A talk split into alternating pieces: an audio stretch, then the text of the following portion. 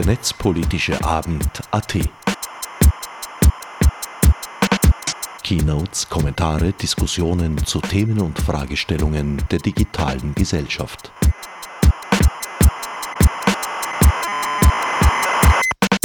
Herzlich willkommen zum ersten Netzpolitischen Abend 2018. Ich bin die Claudia von Wikimedia Österreich und ich darf euch heute Abend durchs Programm führen. Das freut mich sehr. Ich freue mich schon auf ein neues netzpolitisches Jahr voller Abenteuer. Zuallererst mal danke an alle, die hier sind. Es ist schön, so ein volles Haus zu sehen zum Jahresanfang direkt. Ähm, herzlich willkommen auch allen, die zu Hause ähm, zuhören über den Livestream oder zuschauen und äh, alle Zuhörerinnen und Zuhörer ähm, auf den freien Radios, wo wir auch hingestreamt werden. Mit diesen Worten eröffnete Claudia Garat Donnerstag, 11. Jänner 2018 den 22. Netzpolitischen Abend AT im vollbesetzten Wiener MetaLab, zu dessen Zusammenfassung euch Herbert Gnauer herzlich begrüßt. Zwei der drei Referate werden wir heute hören, sowie zwei der Lightning Talks am Ende der Veranstaltung. Mehr ließ sich im Rahmen der Sendezeit leider nicht unterbringen. Der ungekürzte Mitschnitt ist wie immer im Internet unter netzp.at zu finden. Damit wäre auch bereits alles gesagt. Viel Vergnügen mit Claudia Garat und den Gästen des Netzpolitischen Abends. Dann darf ich ankündigen unseren Christoph Lampert, Professor am Institute for Science and Technology Dort leitet er ähm, eine Arbeitsgruppe für Machine Learning und Computer Vision und er spricht über das spannende Thema künstliche Intelligenzen, ähm, im Plural wohlgemerkt. Also hier gibt es eine gewisse Diversität unter den Intelligenzen. Bin schon gespannt. Und ähm, in seinem Talk geht es um nichts weniger als darum, ob ähm, AI ähm, uns als Menschheit vernichten wird oder nicht. Also ähm, stay tuned. Ich bin hier, um euch etwas über das Thema künstliche Intelligenz zu erzählen, genauer gesagt künstliche Intelligenz Zen. Ähm, mein Name ist Christoph Lampert, ich bin Professor am Institut für Science and Technology Austria. Für die von euch, die nicht wissen oder nicht auf dem aktuellen Stand sind, was das ISD Austria ist, wir sind ein Forschungsinstitut in der Nähe von Wien, aber nicht genau in Wien, mit dem Fokus auf Grundlagenforschung, also Anwendungen spielen für uns keine große Rolle. Es geht mehr um Neugier an der Wissenschaft, international mindestens Wissenschaftler aus 50 oder mehr Ländern. Interdisziplinär steht im Vordergrund. Wir haben keine Fakultäten, sondern nur einzelne Arbeitsgruppen in unterschiedlichen Bereichen. Und insbesondere meine Arbeitsgruppe, die sich mit Machine Learning und Computer Vision beschäftigt oder was neudeutsch Artificial Intelligence wieder heißen würde. Wir haben auch viele coole Vorträge. Wenn ihr ähm, euch dafür interessiert, besucht unsere Webseite. Okay, künstliche Intelligenz. Das Thema Künstliche Intelligenz ist ziemlich sicher in aller Gehirne, ist in den Nachrichten nicht mehr zu übersehen. Die Medien sind definitiv voll mit Berichten über künstliche Intelligenz oder ähm, für die, die mehr äh, wissenschaftlich drauf gucken, ähm, Machine Learning. Die Qualitätszeitungen wie der Standard natürlich, aber auch das Wall Street Journal. Das Rechts zum Beispiel ist ein Beispiel vom ähm, ersten Bier, das von einer künstlichen Intelligenz gebraut wurde. Warum die Überschrift dann Heart Failure Death heißt, weiß ich nicht so genau. Künstliche Intelligenz ist überall. Künstliche Intelligenz hat extrem ambivalente Reaktionen hervorgerufen. Äh, hier ist ein Beispiel von Jeff Bezos, den viele euch kennen. Das ist der CEO und Gründer von Amazon. Mal gucken, ob das Audio funktioniert. Nein. Okay, moderne Technik. Jeff Bezos würde euch erzählen, dass es keine Institution in der Welt gibt, die sich durch Machine Learning nicht verbessern würde. Also sei es Government Institution, sei es ähm, Non-NGOs, sei es Amazon selbst. Machine Learning macht, kann potenziell alles auf der Welt verbessern. Als Gegenstimme nehmen wir mal Stephen Hawking, auch nicht der dümmste Mensch der Welt. Mal sehen, ob es da funktioniert. Ah, geht auch ohne. Geht auch ohne. Stephen Hawking hätte euch gesagt, dass, und da müsst ihr mir jetzt einfach glauben, künstliche Intelligenz, wenn sie in voller Form entwickelt wird, könnte das Ende der Menschheit bedeuten. Die Frage ist natürlich, was meinen wir, was meinen diese Leute mit künstlicher Intelligenz? Weil es kann ja nun nicht beides, alles verbessern und alles schlechter machen. Und ähm, das ist, wo man anfangen muss, ein bisschen nachzudenken. Die meisten Leute, wenn man sie fragt auf der Straße, was meint ihr da eigentlich mit künstlicher Intelligenz, reden über Roboter. Was ist der Stand von Robotern? Wenn man in Hollywood nachguckt, sind Roboter ziemlich gut. Heißt Real Steel, könnt ihr euch zu Hause dann angucken. Unglaublich schlechter Film. Ähm, aber man sieht, Roboter sind sehr menschenähnlich, nur stärker, größer und besser in allem. Ähm, Roboter in der wirklichen Welt sehen eher so aus. Das ist ein Zusammenschnitt von den besten Szenen des DARPA Challenge letztes Jahr. Das sind die Top-Roboter, die das Land Amerika vorgebracht hat. Ihr könnt stundenlang zugucken. Leider ist das Video nur anderthalb Minuten lang, aber wirkliche Roboter im Moment haben ganz andere Probleme als Intelligenz. Ähm, also, ich rede nicht über Roboter heute. Was sonst meinen wir mit künstlicher Intelligenz? Wir denken an Intelligenz, wenn Computer Dinge tun, die normalerweise ein Mensch tun würde. Und weil wir nicht davon ausgehen, dass Computer das von alleine könnten, müssen sie also intelligent sein. Beispiele. Was ist der Stand der Technik von Dingen, die Computer tun, die sonst Menschen machen würden? Ähm, erstaunlich viele Dinge. Taschenrechner zum Beispiel sind schon besser als Menschen seit den 60er Jahren. Also die, die du in der Hand halten kannst. Ähm, normalerweise waren Computerrechner waren Menschen, später wurden sie durch Taschenrechner ersetzt. Kann niemanden von uns wirklich schockieren. Schachcomputer spielen besser Schach als Menschen seit den 90er Jahren. AlphaGo von DeepMind spielt besser Go als jeder Mensch, zumindest seit letztem, vorletztem Jahr. Und wenn man sagt, okay, diese Geräte sind intelligent, dann heißt es ja, aber ich meine, Schach, Go, das sind ja quasi so logische quasi Abfolgen, da muss man nur schnell genug rechnen und dann ist man gut. Computer sind auch gut in anderen Dingen. Mittlerweile, ähm, 2011 schon, hat ein Computer die besten Player in Jeopardy geschlagen. Wenn ihr Jeopardy nicht kennt, das sind man, man, kriegt Hinweise, die so ein bisschen verklausulierte Texte sind und man muss erraten, welcher Begriff gemeint ist. Seit letztem Jahr äh, sind Pokerprofis nicht mehr sicher dagegen, von Computern geschlagen zu werden. Und natürlich gibt es diverse Dinge, die sich nicht nur um ähm, Spielereien handeln. Selbstfahrende Autos, auch wenn wir sie noch nicht auf der Straße haben, sind so weit, dass sie schon Millionen von Kilometern autonom gefahren sind, mit sehr, sehr wenig Unfällen, weniger als ich gehabt hätte bei sechs Millionen Kilometern. Viele von euch haben ein iPhone oder Alexa zu Hause dieses Devices, Personal Digital Assistant Smart Devices, sind mittlerweile extrem gut darin, gesprochene Sprache zu erkennen. 95% Genauigkeit oder mehr. Übersetzung von einer Sprache in die andere. Nicht alles ist korrekt, aber deutlich besser, als wenn ich versuchen würde, Thai zu sprechen. Ähm, diese Systeme sind mittlerweile nützlich und gleichzeitig würde man von einer Sprache in eine andere zu übersetzen, typischerweise mit dem Menschen assoziieren, nicht mit dem Computer. Ist es also Intelligenz, wenn ein Computer das kann? Wenn ein Computer von einer Sprache in die andere übersetzt, wenn er eine Sprache abtippen kann, was früher ein Sekretär oder eine Sekretärin machen musste? Ist schwer zu beantworten, weil wir gar nicht wissen, was Intelligenz so richtig ist. Man kann Experten fragen, eine Definition von Intelligenz, eh, würden sie sich nicht darauf festlegen.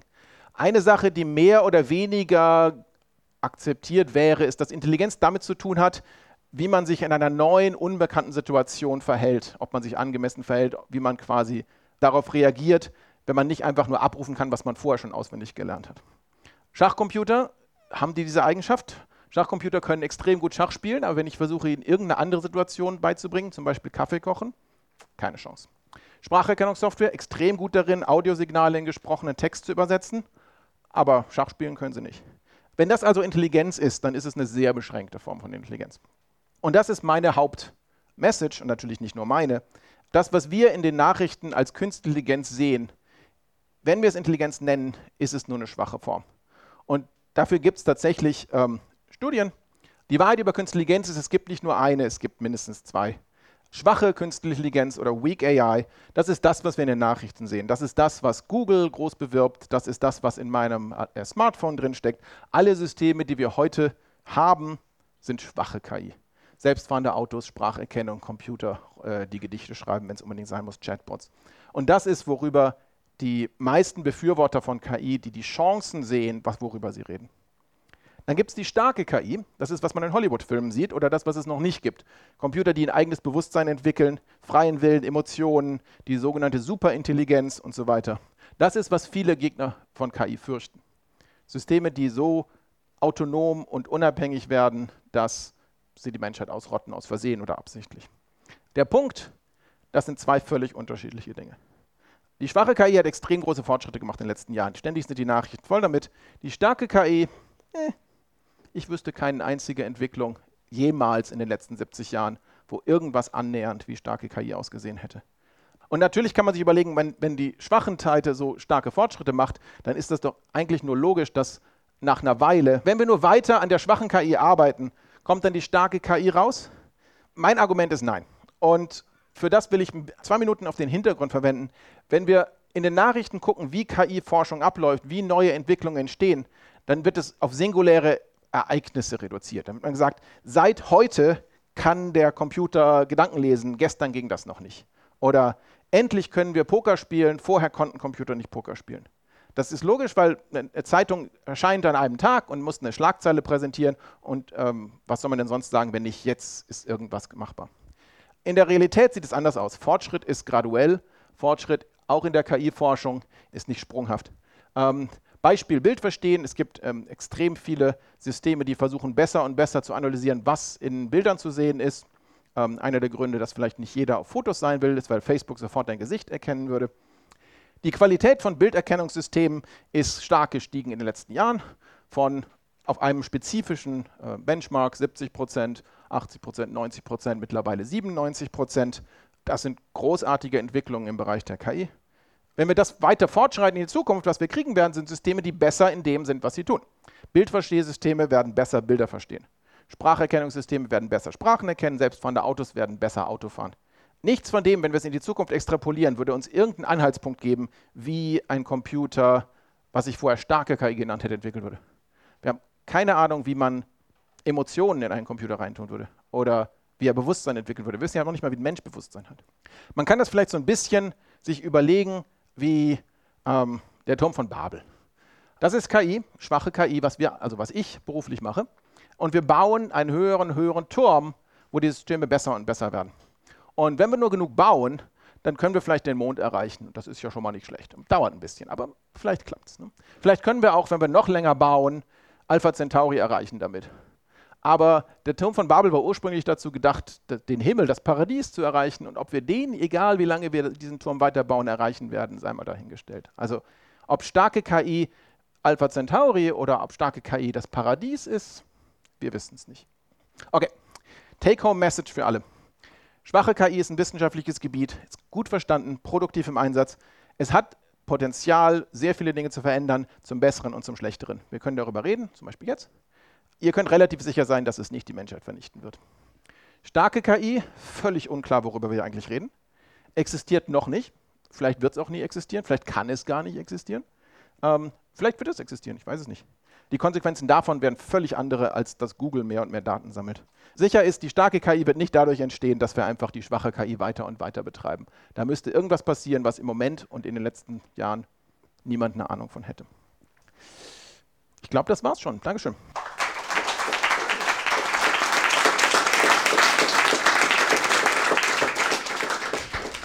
Vielen Dank. Also ich kann viel besser schlafen jetzt, das ist schon mal klar. Ähm, gibt es Fragen falls jemand noch nicht gut schlafen kann oder so.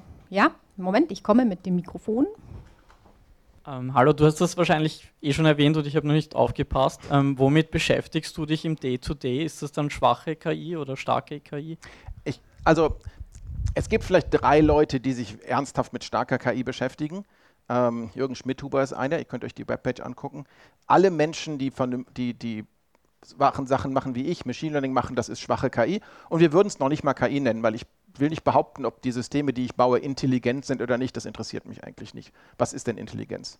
Wir bauen Systeme, die Aufgaben lösen. Also ein Übersetzungsprogramm, das besser wird, eine Bilderkennung, die besser wird, ein Auto, das besser fährt. Ist doch wunderbar, sowas zu haben. Ist doch egal, ob die Dinger intelligent sind oder, oder nicht. Also ganz, ganz schwach. Die Frage, die ich mir stelle, müssen wir, also du willst uns ja hier die Angst nehmen, was ja prinzipiell gut ist. Ich bin ja auch äh, der Meinung, dass es viel zu viel ähm, Dystopie gibt, gerade in der Diskussion.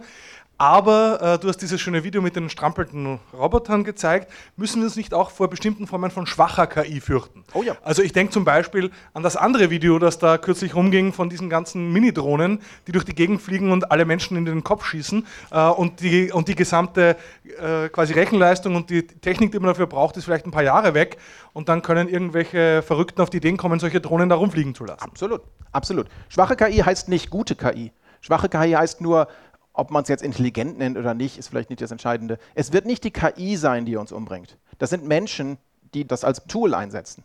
Ob ich jetzt die Waffe direkt halte oder ob ich eine Handgranate werfe oder ob ich die Drohne schicke, die dich dann erschießt, das ist der Mensch im Endeffekt. Das ist nicht der Computer, der Entscheidungen fällt, ob er dich umbringen will oder nicht. Extrem viele Probleme auch Richtung Datenschutz, Richtung, also nicht nur intelligente Waffen natürlich. Okay, noch mehr dystopische Fragen? Ah, danke, so dystopisch ist sie gar nicht. Ähm, aber ich meine, einige von den, von den äh, verblüffendsten Intelligenzleistungen, die äh, von Maschinen gebracht worden sind in den letzten Jahren, also ich denke da an das von dir gebrachte Beispiel von, äh, von Google Translate, ähm, die sind aber eigentlich gar nicht so verblüffend vielleicht, weil die haben einfach ähm, einen riesigen Korpus an Daten gehabt und haben und in, gewisser Weise ist das ein sehr cleverer Algorithmus, der schaut sich dann an, ja, was ist die häufigste Übersetzung und was da, davon sind die edelsten Quellen oder was auch immer. Also wie, wie intelligent ist das wirklich und wie weit sind wir weg von der Idee der selbstlernenden Algorithmen, die vielleicht tatsächlich ähm, ihre Ziele auch selber definieren können oder bis zu einem gewissen Grad ihre Ziele selber definieren können? Ähm, ich würde sagen, 80, 90, 99 Prozent von dem, was funktioniert, was wir um uns herum sehen, dass es irgendeinen nützlichen Zweck erfüllt, sind genauso gebaut, wie du es beschreibst. Es ist ein klar definiertes Problem. Wir können eine Menge Daten draufwerfen. Es braucht trotzdem Wissen, es braucht Forschung, es braucht einen intelligenten Algorithmus, aber es braucht keine Kreativität der Software dabei oder ähnliches. Systeme, die quasi eigenständig beschließen, was sie als nächstes tun sollen, was soll das heißen? Also ich weiß noch nicht mal, ob Menschen freien Willen haben. Also ich kann ein System bauen, das gibt aus Print, ich habe entschieden das und das. Und wenn das jemand dann in schöner Sprache ausgibt, können wir prüfen, ob das stimmt oder nicht. Also die Frage, ob was, was sich naturmäßig, also un ununterscheidbar von einem natürlichen System verhält, ob das intelligent ist oder nicht, das ist Philosophie. Also es gibt Systeme, die vollkommen selbst lernen, zum Beispiel Go zu spielen. Das neue AlphaGo, das spielt so lange gegen sich selbst, bis es besser ist als ein menschlicher Weltmeister. Das ist beeindruckend, aber der kann halt nichts anderes als Go spielen. Du hast eh schon angemerkt, da hinten. Ja. Du hast eh schon angemerkt, im Endeffekt ähm, entscheidet ja nicht die Software oder die künstliche Intelligenz irgendwas, sondern die Menschen, die das Ding programmiert haben. Und genau dort sehe ich das Problem. Menschen haben grundsätzlich Vorurteile, das ist so, das kann man überhaupt nicht abstreiten die werden dann in der Software reingeschrieben, unabsichtlich. Und äh, wenn man dann klassische äh, Lernalgorithmen einfach darauf anwendet, das heißt, die werfen einfach jede Menge Daten drauf und schauen, was rauskommt, hat man zusätzlich auch noch ein Bias aus dem Datensystem, also ein Datenset raus. Das heißt, was man halt kritisch Bias mal Bias. Und ähm, da sehe ich wirklich das Kritische dran. Also einerseits dieses Ding, das halt wie in diesem super Video mit den Drohnen, man immer Sicherheitsprobleme hat. Das ist das eine. Aber das andere ist halt wirklich einfach Bias in Datensets. Also klassisches Ding jetzt, äh, jede Menge Systeme, die sagen, Predictive Policing, es ist so super, wir können jetzt voraussagen, wo Straftaten passieren werden mit erhöhter Wahrscheinlichkeit und können dann dorthin entsprechend mehr Polizei schicken, dass das äh, self-fulfilling prophecy ist im Großen und Ganzen und halt auch einen gewissen Bias zu in die Richtung von bestimmter Kriminalität hat, nämlich nicht White-Collar-Crime, also Steuerhinterziehung und was weiß ich was alles, sondern halt Street-Crime. Eh, dort denken halt viele Menschen auch nicht dran. Und das finde ich ist was, was man auf jeden Fall immer in die Diskussion von künstlicher Intelligenz auch mit reinnehmen muss, nämlich worauf basiert diese Intelligenz eigentlich? Ja, ja, war ähm, keine Frage, sondern also, war, so gesehen keine Frage, sondern ich wollte also nur gerne ergänzen, weil das zu, zu wenig rauskommen ist für mich. Es ist eine Interpretations-, also eine Frage, wie Sachen interpretiert werden. Es gibt diesen, diese Idee, dass weil es ein Computer ist, muss es objektiver sein, als wenn ein Mensch es machen würde. Und das stimmt einfach nicht, weil der Computer, wenn der die Daten hat, die einen Bias haben, dann hat der Computer danach einen Bias. Das ist äh, nicht besser oder schlechter, als wenn ein Mensch es gemacht hat. Also diese, diese Verheißung, dass wir können alle Vorurteile loswerden, indem wir Computer zu Politikern machen, wird nicht klappen. Aber ich muss auch, achso, ich muss auch sagen, ist, die Forscher sind sich dessen mittlerweile etwas bewusst und arbeiten an, kann man solche Biasse irgendwie reduzieren. Das ist noch lange nicht fertig, aber ich, zumindest ein bisschen was wird in die Richtung gemacht. Okay. Es existiert eine Untermenge von Forschern, die sich dessen bewusst sind und sich darum kümmern. Und sie ist nicht leer. Mathe-Studium. Meine Frage ist da jetzt so ein bisschen schon vorweggenommen worden oder angeschnitten worden in den vorherigen Fragen. Und zwar ähm, sind es eben die Themen Philosophie und Ethik, die da schon angesprochen worden sind. Von den vor, Fragern und Fragerinnen. Aber inwiefern macht ihr das oder machst du das in deinen Studien oder weißt du von den Forschungen? Vielleicht könntest du da nochmal näher darauf eingehen, wie da ähm, philosophische Fragen oder die Themen der Ethik in die Forschung mit einfließen und wo es da vielleicht Überschneidungen gibt in der Wissenschaft. Gut, ich bin weder Philosoph noch Ethiker. Ähm, es gibt die Fragestellung, was bedeutet das denn philosophisch gesehen, wenn Computerintelligenz wären oder ähnliches? Damit beschäftigen sich Philosophen und damit beschäftigen sich einige Forscher im Bereich Artificial Intelligence, die philosophisch angehaucht sind. Es ist nicht wirklich klar, was, was dabei rauskommen kann, aber ich meine, gut, das ist ähm, eher philosophisch. Ne? Ähm, Ethik, würde ich sagen, ist normalerweise, also auf dem Level, wo ich mit Leuten rede, eher die Frage, ähm, das, das Google oder ehemalige Google-Motto äh, Do No Evil, können wir dafür sorgen, dass die Systeme, die wir tun, nichts Böses tun.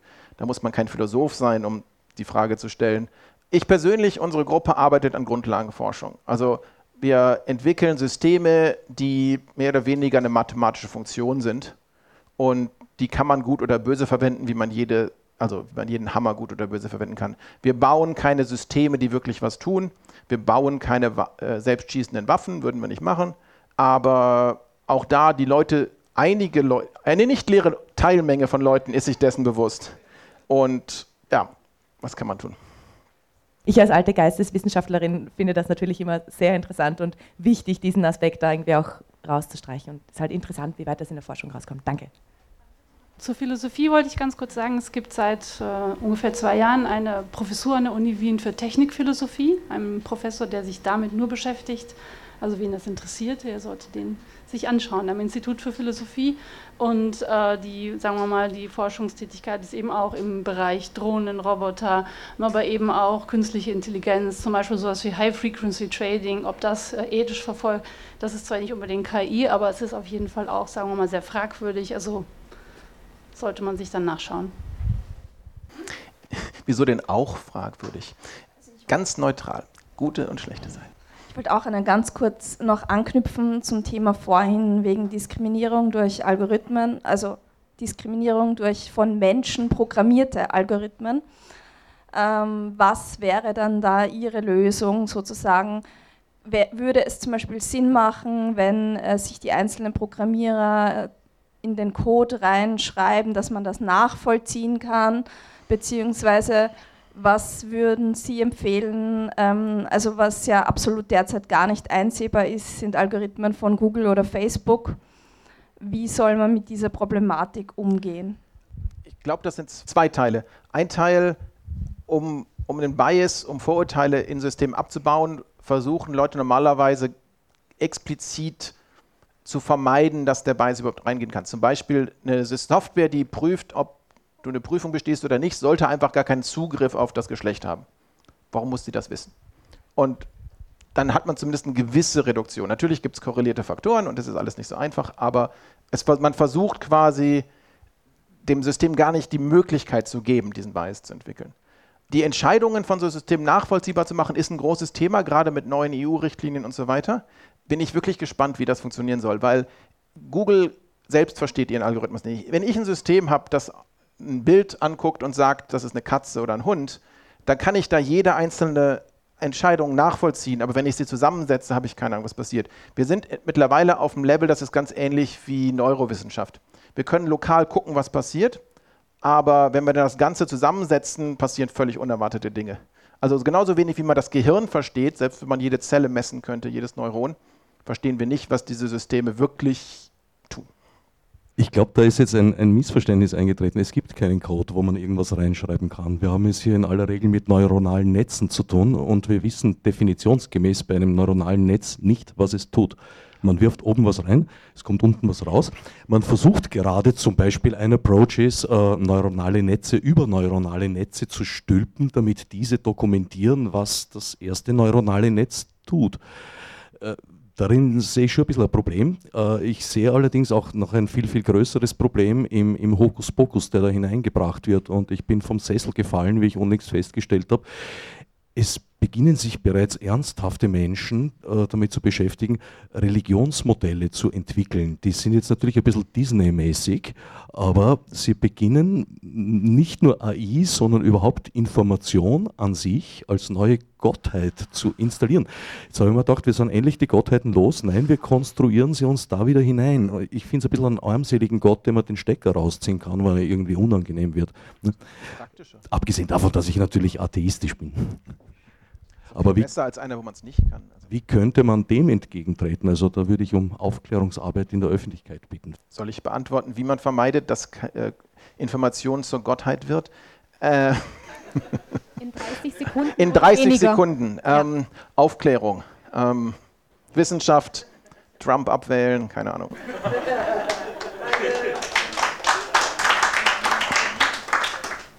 Danke. Also ich glaube, mit dir könnte man ganze Spin-off-Veranstaltungen füllen ähm, zu den verschiedenen Aspekten der künstlichen Intelligenzen. Danke, dass du gekommen bist und ähm, ja, nochmal einen schönen Applaus für den spannenden Vortrag und an alle für euch für die Diskussion.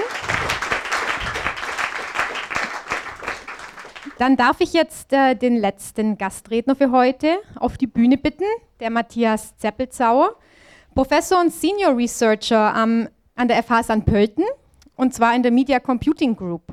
Und ähm, so bei meiner Recherche bist du zu einem persönlichen Held, neuen persönlichen Held von mir geworden, mit deinem ähm, Projekt Sony Control, das du als Initiator ähm, quasi und jetzt auch Projektleiter an der FH St. Pölten durchführst. Das ist eine mobile Anwendung, die akustische Tracking-Infos von Mobiltelefonen ähm, aufspüren kann und bei Bedarf eben auch ähm, ausschalten oder blocken kann.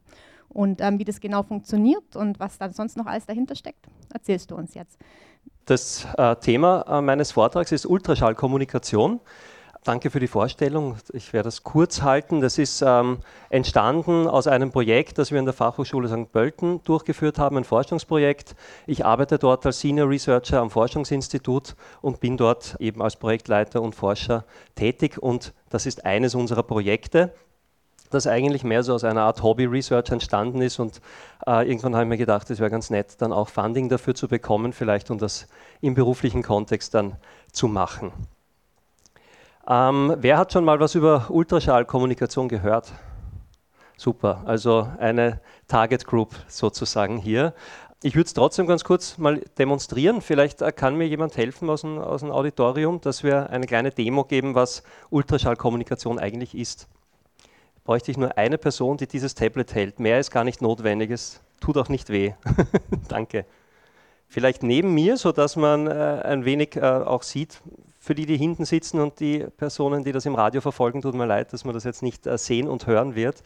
Aber für die Anwesenden soll es doch auch irgendeinen Vorteil geben.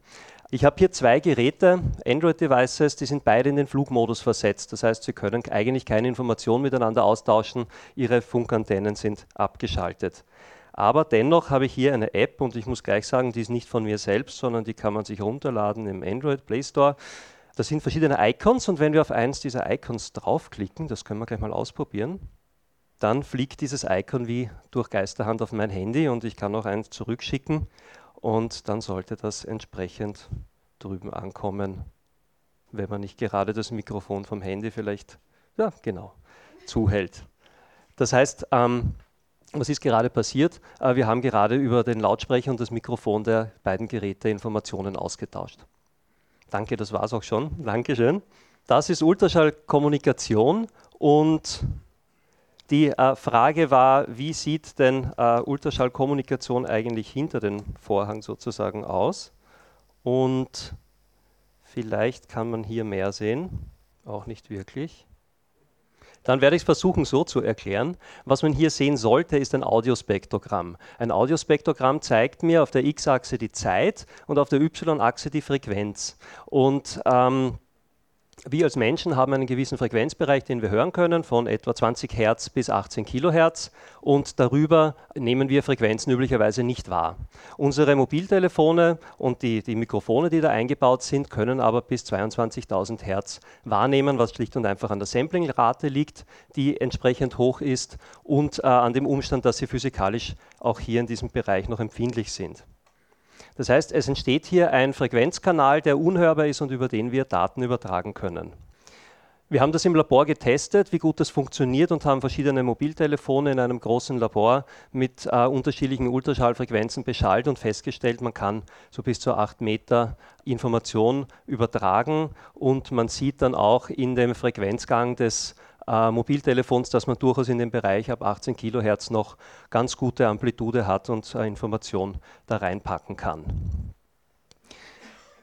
Wie kann man jetzt da Informationen übertragen? Ähm, ich nehme an, das wird für euch nicht schwer sein vorzustellen. Die meisten kennen wahrscheinlich die Piepstöne, die zwei Modems äh, ertönen lassen, wenn sie sich miteinander verbinden. Und genau diese Piepstöne, wenn man die entsprechend hoch macht und in den Ultraschallbereich äh, verschiebt, sind sie nicht mehr hörbar, aber für unsere Mikrofone durchaus hörbar und dekodierbar. Und so funktioniert das an und für sich. Unseren, für unsere Mobiltelefone heißt das, und für uns als User, dass das im Grunde jedes Telefon machen kann. Wir brauchen lediglich einen Lautsprecher, der ohne Permission jederzeit einsatzbereit ist. Das heißt, wir können eigentlich immer senden und für das Mikrofon muss man eine einmalige Berechtigung hergeben und dann ist an und für sich auch hier der Weg frei für eine Kommunikation, äh, wann auch immer sie dann stattfindet. Ja, äh, ist das etwas, was eigentlich die Leute verwenden oder ist das nur etwas, was in der Theorie interessant ist? Ja, es gibt einige Leute, die das als äh, ziemlich äh, hotte Technology betrachten und äh, der Meinung sind, dass das einen interessanten Anwendungsfall hat. Und der Grund, und das sind sozusagen die vier großen USPs, ist der folgende. Ähm, Audio hat extrem niedrige Hardware-Voraussetzungen. Ich brauche lediglich ein Mikrofon und einen Lautsprecher. Ich brauche sonst keine teuren ähm, Sensoren oder sonstige Antennen da drinnen. Ich habe eine hohe Abwärtskompatibilität. Das funktioniert im Grunde mit jedem Mobiltelefon. Auch mit einem alten Nokia-Phone, das man noch irgendwie programmieren kann, könnte man das zum Beispiel machen. Ich kann sofort kommunizieren, ich muss nicht Pairing machen wie bei Bluetooth, das dreimal fehlschlägt, bevor es einmal irgendwann irgendwie funktioniert. Man kann einfach direkt senden und ich kann die Distanz der Informationsübermittlung beschränken, indem ich die Amplitude des Signals limitiere. Das heißt, ich könnte zum Beispiel sagen, ich möchte nur 5 cm oder 10 cm weit senden, aber eben nicht über 2 Meter weg. Und dadurch ergeben sich einige ganz interessante Anwendungen in der Nahfeldkommunikation. Wer entwickelt diese Technologie? Da gibt es ein paar Provider. Eines ist Listener, die von sich behaupten, die Most Advanced Ultrasonic Audio Technology zu haben. Das kann sein, ich kann es nicht überprüfen. Die Firma Prontoli, da haben wir gerade die Demo-Applikation gesehen, das war das mit Smileys von A nach B schicken zum Beispiel, aber die verfolgen auch ernsthaftere Szenarien. Und äh, auch Google verwendet diese Technologie zum Beispiel bei der Kommunikation mit Chromecast oder bei dem Location-Based Service Google Nearby, wo sie mit Hilfe von akustischer Information das Tracking bzw. die Lokalisierung verbessern wollen. Was können wir mit Ultraschallkommunikation am Ende machen? Die einfachste Regel sozusagen gilt, äh, alles, was ich mit NFC machen kann, mobile Zahlungen, äh, Logins, Authentifizierung, kann ich im Grunde auch mit Audio machen, mit dem Unterschied, dass ich einfach wesentlich weniger teure Hardware benötige. Ich kann hier zum Beispiel Bitcoins versenden oder Geld irgendwo hin transferieren, wäre eine Möglichkeit. Oder ich kann über Audio an meinen PC ein Passwort schicken und brauche es nicht mehr eintippen, um mich zum Beispiel auf einer Webseite einzuloggen. Das wären ganz klassische Anwendungen für ähm, Ultraschall. Es gibt aber auch ein paar Fragezeichen bei der ganzen Sache, nämlich äh, wie sicher ist das Ganze? Wir sprechen hier über ein völlig unkontrolliertes Frequenzband, wo jeder irgendwas schicken kann. Äh, wir hören es nicht, wir bekommen davon eigentlich auch nichts mit. Und so haben sich schon einzelne Anbieter in der Vergangenheit auch überlegt, das zum Tracken von Userverhalten zu verwenden. Zum Beispiel, indem sie die Idee hatten, auch solche Signale in ein Radio- oder Fernsehsignal einzubetten oder in ein, ein YouTube-Video zum Beispiel. Und wenn ich dann dieses Video anschaue, hört mein Handy vielleicht zufällig mit, nimmt dieses Signal auf und sendet das übers Internet an irgendeine eine zentrale Stelle und die weiß dann, was ich mir gerade ansehe. Könnte man zum Beispiel machen, um Werbespots zu tracken, um zu sehen, wie oft wird mein Werbespot gehört. Und eine der Firmen, die das gemacht hat, war Silverpush und die ist da auch in den Medien relativ äh, schlecht weggekommen, nachdem das Ganze dann aufgeflogen ist und hat auch mittlerweile einen Rückzieher gemacht.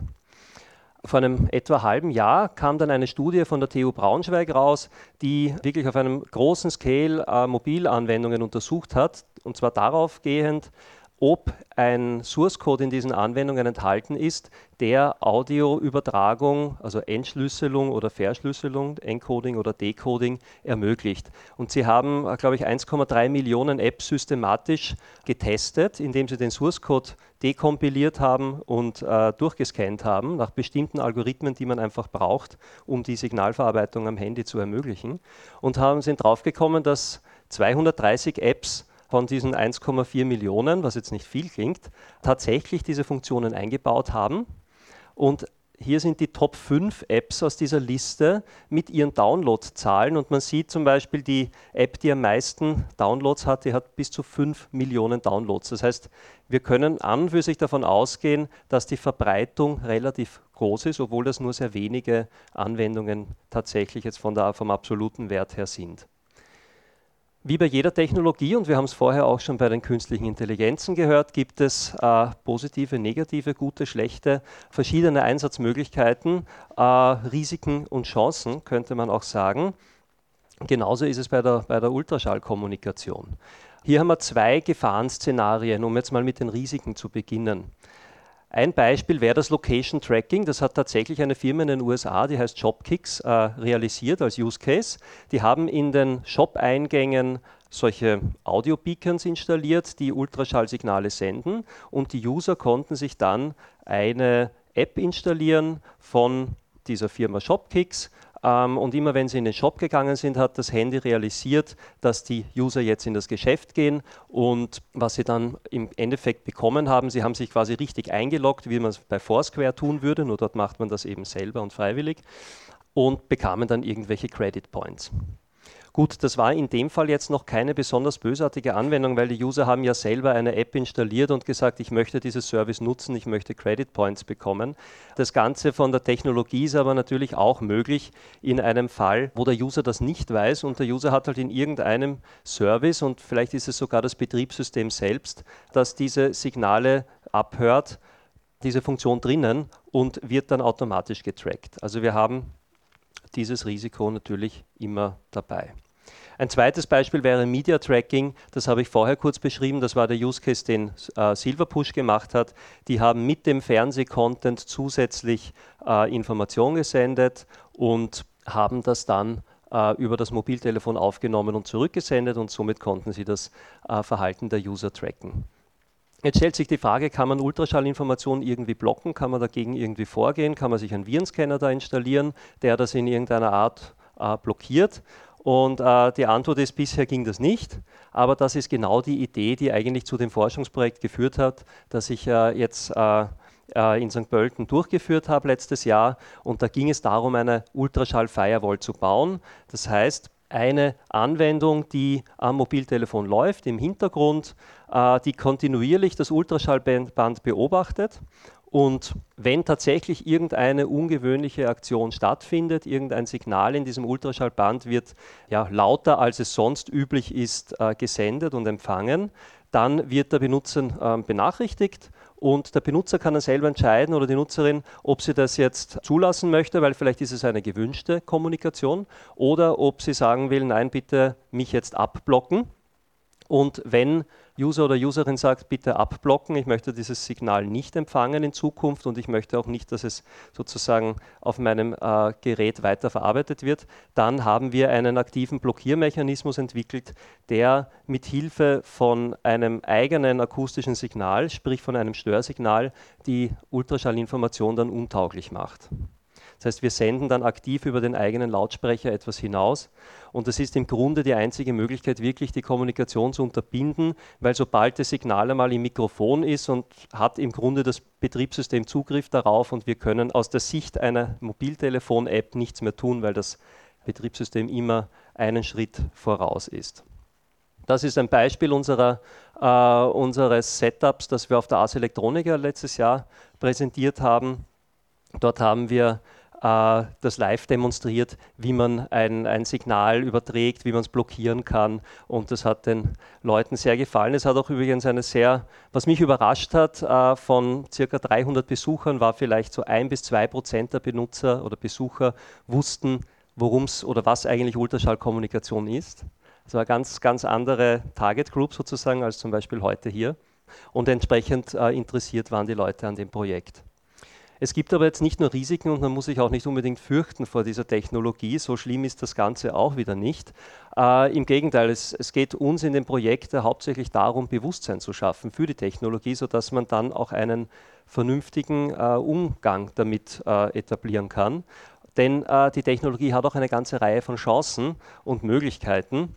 Das fängt an im Security-Bereich, wo es darum geht, äh, Authentifizierung, Mobile Payments, äh, Austausch von Sicherheitsschlüsseln etc. zu machen über einen sicheren Side-Channel, also einen zusätzlichen Kanal, äh, der eben, zum wenn ich jetzt übers Internet mich wo einlogge, nicht auch noch über das Internet gesendet wird, sondern eben parallel über einen zweiten Kanal. Das wäre eine Möglichkeit. Ähm, heute macht man das sehr oft über SMS, wenn ich mir einen TAN zum Beispiel beim E-Banking schicken lasse. Das ist auch ein Side-Channel. Data Exchange. Äh, man kann äh, mit, äh, mit akustischer Datenübertragung jetzt keine großen Daten übertragen, keine Bilder übertragen, aber kleine IDs oder sonstige Informationen, einen Termin oder eine Visitenkarte könnte ich offline zwischen zwei Mobiltelefonen im selben Raum übertragen ähm, und ich bräuchte dazu kein Netzwerk. Also es würde sogar ohne Netzwerk funktionieren. Das wäre praktisch vielleicht für Konferenzen, wo ich meine, meine Visitenkarte broadcasten möchte in meiner Umgebung, damit ich in Kontakt treten kann mit anderen Leuten. Das könnte aber auch in ganz anderen Szenarien, Katastrophenszenarien interessant sein, wo alle Netzwerke zusammenbrechen und dann könnte man äh, mit Hilfe von Audio von einem Telefon zum anderen Telefon Informationen schicken, bis man irgendwann wieder zu einem Telefon kommt, das vielleicht doch Internetzugang hat und so einen Notruf oder sonstige Daten weitersenden. Location-Based Services äh, ist ein weiteres Anwendungsgebiet. Man könnte Objekte tracken in einem Industrie 4.0-Szenario, wo es darum geht, die Produkte in einer Fabrik, in einer Fertigungshalle zu verfolgen in der Navigation. All diese Dinge sind im Grunde machbar ähm, mit äh, akustischer Information. Stichwort Internet of Things passt hier auch sehr gut dazu. Gerade dort haben wir meistens sehr einfache Geräte, aber dafür sehr, sehr viele. Und diese Geräte werden teurer, je mehr Sensoren sie eingebaut haben. Und äh, wenn wir so eine niederschwellige Technologie wie eben Audiokommunikation verwenden, können wir sehr viel Kosten sparen. Ja, das sind alles schöne Anwendungen, aber wenn die nicht über ein äh, Protokoll laufen, äh, beziehungsweise über eine gemeinsame Schnittstelle, dann wird ein Riesenchaos entstehen und diese Technologien werden nicht miteinander arbeiten. Außerdem öffne ich natürlich Tür und Tor für Leute, die das in irgendeiner Form ausnutzen wollen. Und da kommt ein zweites Projekt äh, ins Spiel, das wir gerade gestartet haben, jetzt im Jänner, äh, Sony Talk.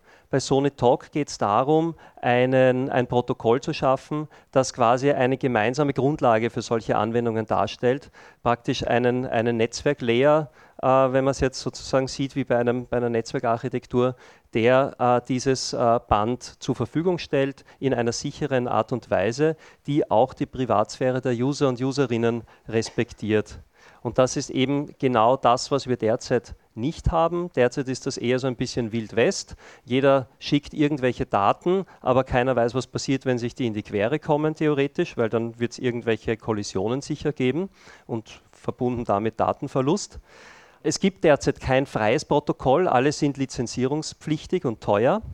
Es gibt kein standardisiertes Protokoll, es gibt keine Kompatibilität zwischen den Technologien und Privacy ist überhaupt nicht angedacht bei diesen Technologien. Im Gegenteil, sie dienen eher dazu, möglichst leise und still und ohne dass jemand etwas mitkriegt, Daten auszutauschen.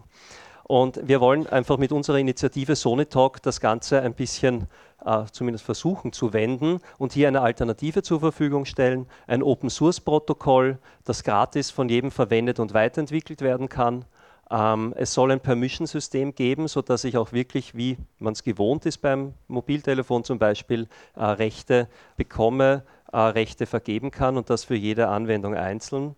Und es soll dann auch die Möglichkeit geben, verschiedene Services gleichzeitig darüber laufen zu lassen.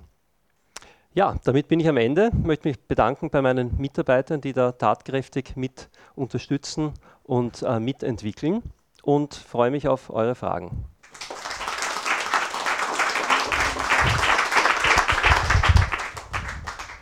So, gehen wir direkt zu den Fragen über. Ich sehe schon die ersten Hände. Eins, zwei, drei. Hui, hui, hui. So bitte die Fragen so kurz wie möglich halten, damit möglichst viele drankommen, okay? Es müsste sich ja auch ein bisschen Energie damit übertragen lassen. Weiß man, wie viel das ist und ob man damit passive Geräte betreiben könnte, RFID-artig? Das ist eine gute Frage. Äh, die Frage ist, wie viel Amplitude kann sozusagen das Mikrofon verarbeiten beim maximalen Ausschlag? Und das, das müsste im Grunde die Energie sein, die man maximal bekommen kann. Wie viel das dann im Ultraschall ist, das müsste man evaluieren. Ja. Die Uni Braunschweig hat im letzten Jahr da ein Paper dazu gemacht und sich das genau angeschaut mit Tracking und ist draufgekommen, dass ähm, zwar keine Fernsehstationen zum Beispiel ähm, das bisher verwenden, aber dass es zum Teil sogar ganz häufig ist bei Webbannern und so, ähm, also interaktiven Medien. Ähm, und dass zum Beispiel, ähm, Sie schreiben von Google, Nestle und Domino's unter anderem, das verwendet wird. Ähm, has, habt ihr euch das angeschaut? Äh, wie stark wird das ähm, tatsächlich im Tracking, also Cross-Device-Tracking und so schon verwendet? Also wir haben uns diese Anwendungen, die jetzt da in Braunschweig offenbar äh, zusätzlich noch analysiert wurden, nicht genauer angesehen. Wir haben Kontakt mit den Kollegen gehabt, die haben uns das auch erzählt, dass sie sehr, sehr große Mengen an Videomaterial durchgescannt haben, um zu sehen, ob da Ultraschallkommunikation drin ist. Und sie haben auch gesagt, sie haben noch nichts gefunden, aber es ist halt einfach so viel Videomaterial, also Fernsehmaterial da, dass man es auch nicht wirklich ausschließen kann. Ähm, aber eine der Anwendungen, die ganz top auf der Liste war, war die philippinische McDonalds-Anwendung. Die haben das äh, anscheinend verwendet. Also die haben damit offenbar User-Tracking oder, oder oft geht es auch nur darum, Werbetracking zu machen für die User. Bei den Tests habt ihr euch da auch angeschaut, wie es ausschaut mit Interferenzen, zum Beispiel mit äh, Hörgeräten und so? Haben wir noch nicht gemacht. Das ist eine interessante Frage. Es gibt einige Aspekte, auf die ich jetzt nicht eingegangen bin, die in dem Kontext Audio-Datenübertragung spannend sind. Hörgeräte sind spannend, das ist eine Frage natürlich. Generell Haustiere? Auch Haustiere, Kinder, weil äh, es ist so, ich finde es immer ganz spannend, dass zum Beispiel auf der Ars Electronica, als wir das präsentiert haben, das System, äh, war das ein super Testbed, weil da waren Leute verschiedenen Alters und zum Teil auch Hunde. Und äh, es war ganz interessant zu sehen, dass ab einem, ich sage jetzt mal, ab 35, 40 ist es mit 17, 18 Kilohertz überhaupt kein Thema mehr. Die wenigsten hören das. Aber für Kinder ist es unter Umständen bis 19, 20 Kilohertz definitiv hörbar und extrem störend. Also denen tat das richtig weh in den Ohren. Und bei, bei Tieren, die können halt nicht sprechen, aber ich vermute, das wird ganz ähnlich sein. Also hier ist wichtig, Bewusst ein Bewusstsein dafür zu haben, wenn man sowas entwickelt, wo setze ich das ein? Das ist nicht unbedingt straßenbahntauglich. Äh, du hast ja diese Software hergezeigt, Sony Control. Das ist ja nichts anderes als ein, äh, als ein, ein Signalgenerator, der so ein weißes Rauschen erzeugt im, im, in einem hohen Frequenzbereich. Kann man mit diesem App auch anzeigen lassen, äh, was Quellen sind. Das heißt, wenn ich, wenn ich bei einem Fernseher bin oder wenn ich bei so einem Beacon vorbeigehe, dass der ausschlägt und sagt, so hier ist ein Beacon versteckt. Also wir haben die Funktionalität der, dieser Firewall ist folgende. Auf der einen Seite ist der Erkennungsteil, wo wir quasi hören und schauen, ob was Abnormales in dem Frequenzband läuft. Und wir haben zusätzlich ein, ein paar Profile von bekannten Technologien gespeichert und gegen die gleichen wir ab. Das heißt, wir können dann sagen, wir haben jetzt zum Beispiel ein Listener-Geräusch empfangen oder das, da ist jetzt ein Google Nearby-Signal gekommen und dann stören wir, wenn sofern gewünscht, äh, mit einem Störsignal, das genau auf diese Quelle abgestimmt ist. Also wir fahren jetzt nicht mit weißen Rauschen über, die ganze, über das ganze Frequenzband drüber, sondern versuchen punktuell die Störung zu machen. Sonst würde da auch so eine Lärmverschmutzung im Grunde stattfinden. Meine erste Erwartung, wenn man das blockieren will, wäre ein Low-Pass-Filter übers Mikrofon zu kleben, so wie viele Leute ihre Kameras abkleben. Geht das nicht? Das wäre eine, eine durchaus äh, reizvolle Idee, dass man einfach sagt, man, man steckt da jetzt irgendwas an und hat einen, einen, einen Tiefpassfilter drinnen. Meines Wissens gibt es sowas noch nicht.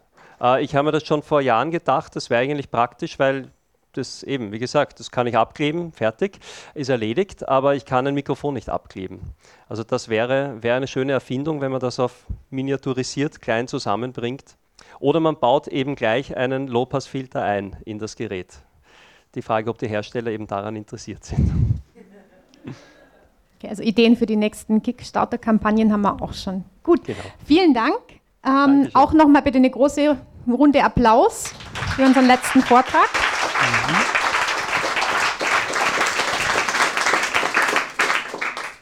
Dann würde ich jetzt zu den Lightning Talks übergehen und da habe ich in eigener Sache meine eigene charmante Sonja. die über äh, eine Veranstaltung von Wikimedia Österreich berichten wird. Danke, liebe Claudia. Ähm, ja, ich möchte euch ganz herzlich einladen zu einem einführenden Wikidata-Workshop, der nächstes Monat stattfinden wird. Wikidata ist eine freie und offen zugängliche Datenbank mit über 38 Millionen Datensets zum Stand von letzter Woche, glaube ich. Und es werden immer mehr, denn diese Datensets können, wie die Wikipedia-Artikel, nur ein bisschen einfacher noch von jeder Mann und jeder Frau bearbeitet, ergänzt, verwendet werden. Und ähm, Wikidata ist die Hauptdatenbank von den strukturierten Daten aus Wikipedia, also zum Beispiel die Einwohner, Einwohnerinnenzahlen aller Hauptstädte der Welt oder die Release-Dates aller Star Wars-Filme oder andere Sachen, die sich jemals strukturierte Daten in eine Datenbank reinsetzen lassen können. Und Wikidata ist erst fünf Jahre alt in so Wikimedia-Projektrahmen. Es ist ein sehr junges. Das heißt, wenn ihr damit jetzt starten wollt und ähm, unser einführender Workshop am 3. Februar ist da eine gute Möglichkeit, dann könnt ihr so ein bisschen die Wikidata-Hipster sein und äh, einige der ersten Pioniere und Pionierinnen, die da mit dieser, zu dieser Datenbank beitragen, weil das wird noch in Zukunft noch ein viel größeres und wichtiges Projekt werden.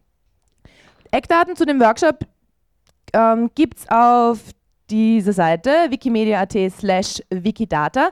Da treffen wir uns am Samstag, dem 3. Februar um zwei am Nachmittag gemütlich im Wikimedia Office und äh, unser lieber Tobias, der heute nicht da ist, sondern vielleicht per Livestream zuschaut aus Vorarlberg, der wird dann anreisen und eine ganz eine gemütliche Einführung geben. Auch wer die Curie Language Sparkle noch nicht kennt, kann da ein bisschen reinschnuppern, weil da kann man in dieser Datenbank ganz einfache Abfragen machen und damit lassen sich dann Fragen beantworten, wie zum Beispiel, äh, welche Länder, die Äpfel exportieren, haben auch ein demokratisch gewähltes Government oder äh, wo sind Schriftsteller, die Antoine heißen, am meisten beerdigt?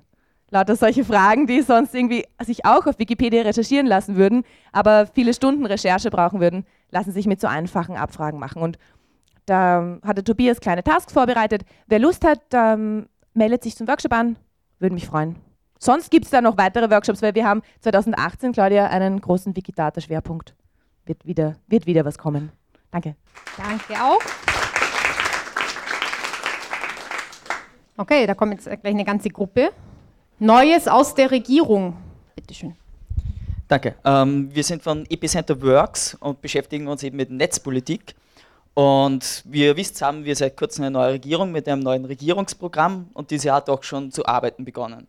Ähm, als erstes wird uns jetzt der Tom, unser Geschäftsführer, was über das neue Regierungsprogramm erzählen. Genau, das äh, Regierungsprogramm, was ja äh, Ende Dezember vorgestellt wurde, haben wir uns näher angeschaut. Und äh, das ist auf fünf Jahre angelegt bis 2022. Ganz grob, was da drinnen steht. Wir haben eine Neuauflage des Überwachungspaketes, die da drin kommen soll. Da ist sehr viel Altbekanntes, der Bundestrojaner, also das wäre jetzt der dritte Anlauf, so staatliches Hacking in Österreich zu legalisieren. Ähm, Quick Freeze, also Vorratsdatenspeicherung Light soll kommen, auch eine Identifizierungspflicht von IP-Adressen. Also heute ist man ja vor allem im Mobilfunk nicht mehr so eindeutig erkennbar und äh, das soll sich ändern. Ähm, die größte Neuerung sind eigentlich so die Vernetzung staatlicher Datenbanken, also vor allem im Bildungsbereich, aber auch im Sozialbereich und insbesondere bei der Zuwanderung soll eigentlich nach dem Modell von Estland alles zusammengelegt werden, was der Staat an Datenbanken hat. Und äh, das ist am deutlichsten eigentlich in dem Bildungsbereich, weil da steht wirklich ungelogen im Regierungsprogramm drin, von Kindergarten bis zur Universität alles zentralisiert in einen Datenpool speichern, von Leistungsbeurteilungen bis zu Betragensnoten. Und es ist komplett unklar, wer nachher auch Zugriff auf diese Daten haben soll. Ähm, dann unsere neue Digitalministerin, die ehemals Telekom, also Telekom Austria Chefin war und auch Vizepräsidentin von der Telekom Lobby-Organisation Internetoffensive, hat natürlich viele sehr lustige Dinge mitgebracht von dieser Lobbyorganisation, die so im Bereich Netzneutralität Telekommunikation stattfinden, was insofern relevant ist, weil Österreich 2018 ähm, nicht nur den Ratsvorsitz äh, hat in der zweiten Jahreshälfte, sondern auch den BEREC-Vorsitz, was sehr wichtig für die Netzneutralität in ganz Europa ist. Ähm, ja, was haben wir noch? Äh, kein Transparenzgesetz, ja. Und äh, ihr könnt euch das hier auf Epicenter Works alles durchlesen. Dort findet ihr bei dem Artikel, der immer noch in der Headline ist, auch ganz, ganz unten, ähm, einen Verweis auf ein Dokument. Da könnt ihr dann nämlich auch wirklich herumscrollen in dem Ding. Wir haben alle 182 Seiten in Ampelfarben markiert, äh, sodass ihr da auch nicht nur uns glauben müsst, sondern wirklich auch ähm, durch die Seiten durchscrollen müsst und äh, die jeweiligen kritischen, bedenklichen und auch positiven Vorhaben, die es durchaus auch darin gibt, äh, schnell finden könnt zur eigenen Analyse. Was wollte ich noch erzählen? Genau, wir haben auch äh, demonstriert gegen das ganze Ding. Da gibt es auch schöne Fotos bei uns.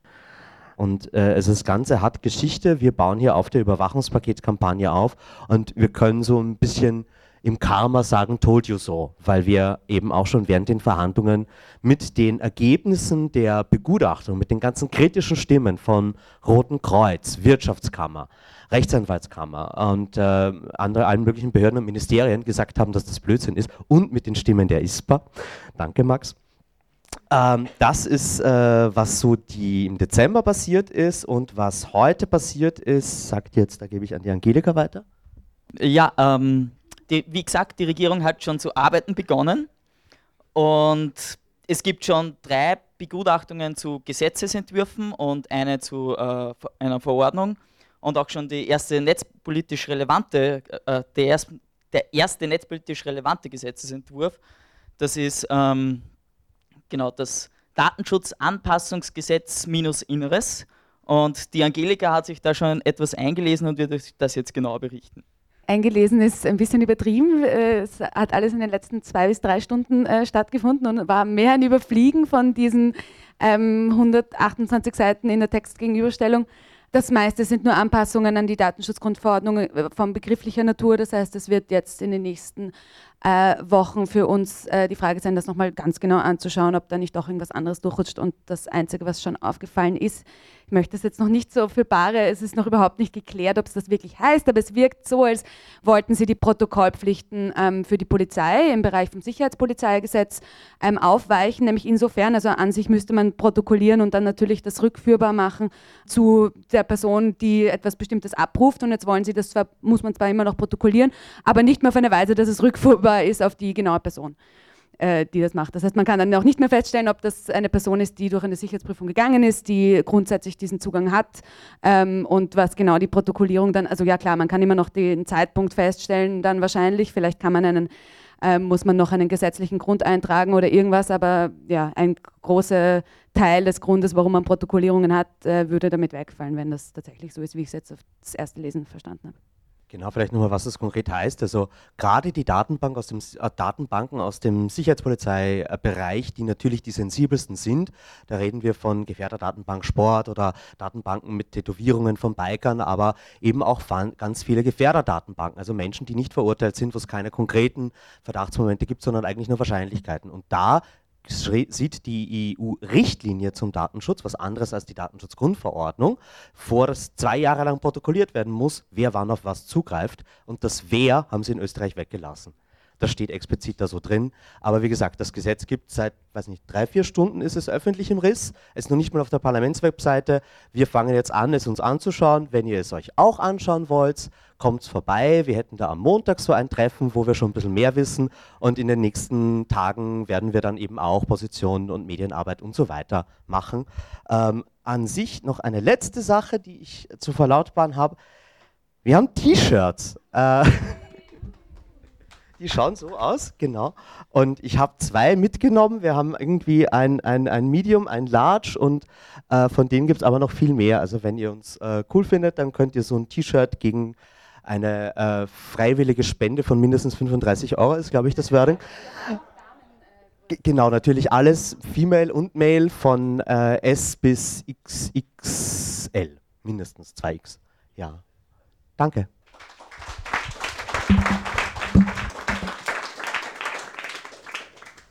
Gut, dann ähm, danke an alle Rednerinnen des heutigen Abends, Rednerinnen und Redner. Ähm, danke an alle, die hierher gekommen sind. Danke an alle, die von zu Hause oder unterwegs aus ähm, zugehört oder zugeschaut haben. Und danke vor allem auch an das MetaLab, ähm, die uns wieder beherbergen heuer. Jawohl. Applaus.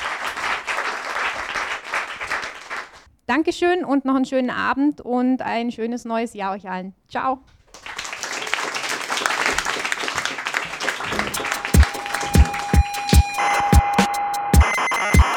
Sie hörten Mitschnitte vom Netzpolitischen Abend AT. Details und Programmvorschau im Internet unter netzpolitischerabend.wordpress.com. Gestaltung der Sendung Herbert Gnauer.